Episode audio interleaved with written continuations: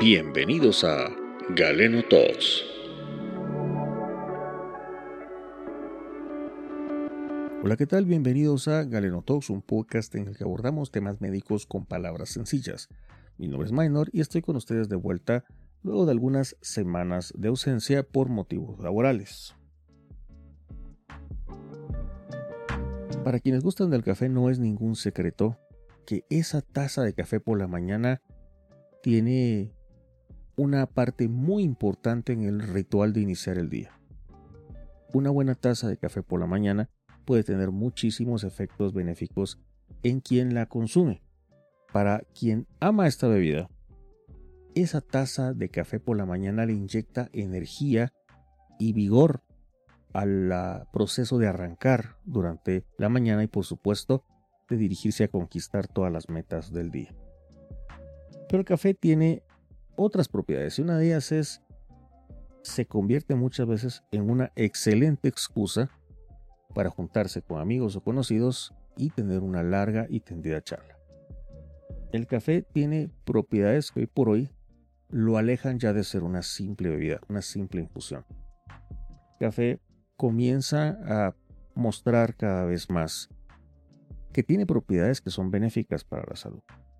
Y esto no solamente por los compuestos antioxidantes del café, sino también por la cafeína, que hay estudios respaldados por publicaciones muy fuertes, como por ejemplo The New England Journal of Medicine y algunas otras, que mencionan que el efecto benéfico de la cafeína extraído de donde sea, puede ser hierba mate, puede ser algún tipo de té, y es que hay evidencia, hay evidencia de fuentes importantes, por ejemplo, en el New England Journal of Medicine, que es una de las publicaciones más importantes que leemos los médicos para mantenernos actualizados, hay artículos que mencionan que aquellas fuentes de cafeína, llámese café propiamente, hierba mate, eh, cacao, chocolate como tal, puede tener efectos benéficos debido a la cafeína y a los antioxidantes que contiene.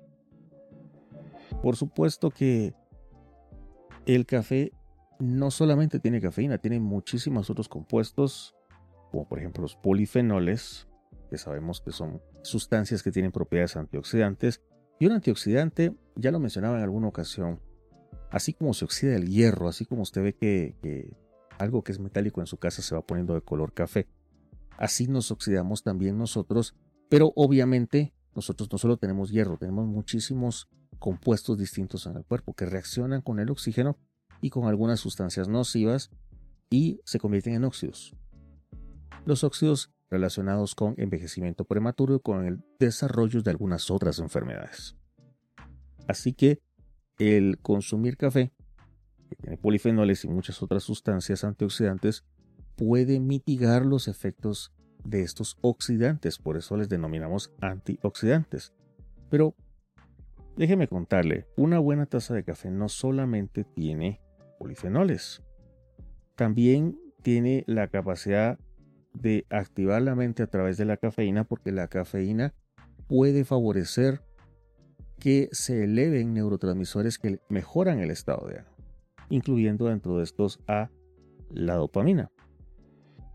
Pero el hecho de que nos ayude a levantar el ánimo o nos otorgue sensación de energía quiere decir que también lo podemos utilizar en el contexto del deporte.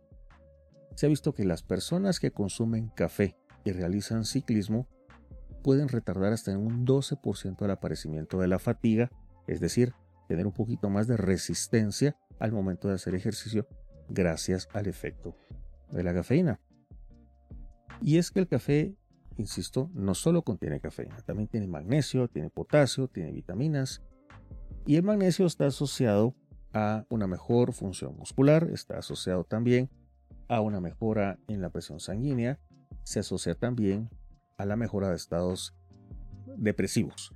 Y es que hay evidencia científica que relacionan al café con menor depresión. Hay un estudio que menciona que aquellas personas que beben al menos cuatro tazas de café al día tenían una asociación más bien con un riesgo significativo menor a depresión, comparado con aquellas que únicamente bebían una taza. Es más, hay un estudio en más de 200.000 personas que menciona que beber café se relaciona con un menor riesgo de muerte por suicidio. Por supuesto, todos los estudios médicos deben interpretarse con cuidado y esto no quiere decir que si yo bebo café mañana puedo dejar mis antidepresivos o que si yo bebo café mañana puedo dejar mis medicamentos para la diabetes. Definitivamente no. Definitivamente no.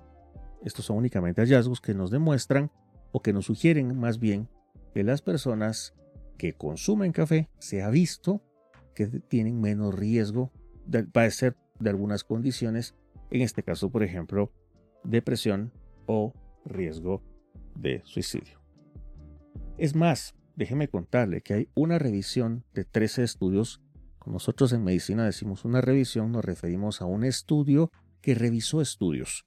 Y hay una revisión, un estudio de 13 estudios, que menciona que las personas que consumen café de manera regular tienen un riesgo significativamente menor de desarrollar enfermedad de Parkinson y es más, se ha visto que el consumo de cafeína a través del café, en algunos casos puede disminuir la progresión de la enfermedad de Parkinson. Esto quiere decir que sería interesante considerarlos un aliado dentro del tratamiento que se establece para estas condiciones. Aunque hay estudios que no son tan concluyentes, hay por lo menos ya evidencia emergente de que el consumo de café también está relacionado con una menor incidencia de enfermedad de Alzheimer. Creo que aún falta bastante en este campo, pero mientras sea favorable, beber café va a seguir teniendo sus ventajas. Le decía que el café puede ser que esté relacionado con un menor riesgo de desarrollo de diabetes tipo 2, y es que algunos estudios nos sugieren que consumir café de manera regular podría estar relacionado con el menor riesgo de desarrollo de diabetes tipo 2 a largo plazo. Hay estudios que sugieren que por cada taza que las personas consumen por día, el riesgo se reduce aproximadamente a un 6% menos del desarrollo de diabetes tipo 2 con el consumo regular de café a partir de la primera taza diaria. Por supuesto que esto es a largo plazo e insisto, Debemos de ser muy cautelosos cuando escuchamos o leemos noticias de este tipo porque hay que entender el contexto, ¿no? Puede ser que estas personas tengan mejores dietas que las nuestras o pueden ser que estas personas tengan una carga genética que se vea favorecida con el consumo de café. Es interesante que una bebida que está tan enraizada en nuestra cultura pueda tener efectos tan benéficos. Si nos veamos los beneficios, digamos, de una manera muy sencilla que el consumo de café puede tener, entre ellos podemos decir que bueno, es alto en antioxidantes, lo cual es interesante. Hemos visto que tiene la probabilidad de disminuir el riesgo de Alzheimer y de disminuir la progresión de la enfermedad de Parkinson. Tiene una relación interesante con la disminución de la inflamación del endotelio vascular. ¿Qué quiere decir esto? Esa capita que recubre el sistema circulatorio por dentro, las venas, las arterias, que es una capa que si uniéramos todas estas todas estas capitas y las pusiéramos sobre una mesa, eh, sería grandísimo, serían muchísimos metros cuadrados de superficie. Se ve eh, beneficiada con el consumo de cafeína al punto que se menciona que puede disminuir el riesgo de enfermedad cardiovascular. Esto, por supuesto, con el consumo habitual de café. Yo le agregaría esto, y este es un tema muy personal, que beberse una taza de café para los que lo disfrutamos y nos gusta, de verdad es toda una experiencia, ¿no? El café mm, no debería ser únicamente una bebida. El café se convierte en ese compañero de momentos de trabajo, de momentos en los que compartimos con familia, de esos momentos en los que nos sentamos a descansar. El café tiene muchísimas propiedades. Por supuesto, hay personas, vemos personas que con los años vamos desarrollando cierta sensibilidad al café a ciertas horas, por lo que lo más eh, probable es que no todas las personas puedan consumir café después de cierta hora, ¿no?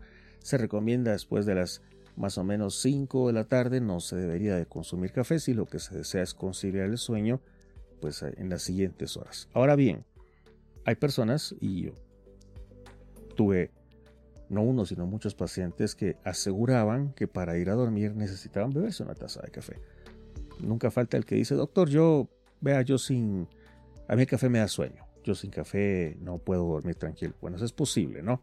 Es posible, todos tenemos un metabolismo muy distinto. Pero en general, si usted es sensible a la cafeína, tal vez lo recomendable no sea beberse un café por la noche. Eso no quiere decir que en la mañana, cuando necesitamos arrancar, durante el día, cuando necesitamos un empujón extra o cuando vamos al gimnasio a hacer nuestra rutina, un café no sea el mejor aliado. Definitivamente que sí. Vea todos los beneficios, ¿no?